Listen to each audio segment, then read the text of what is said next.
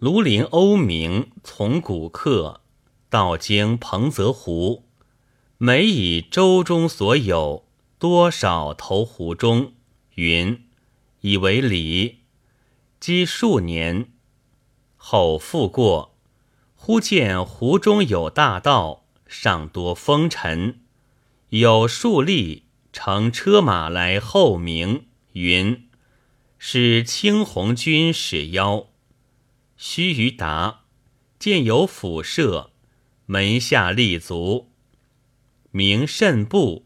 立曰：“无可不。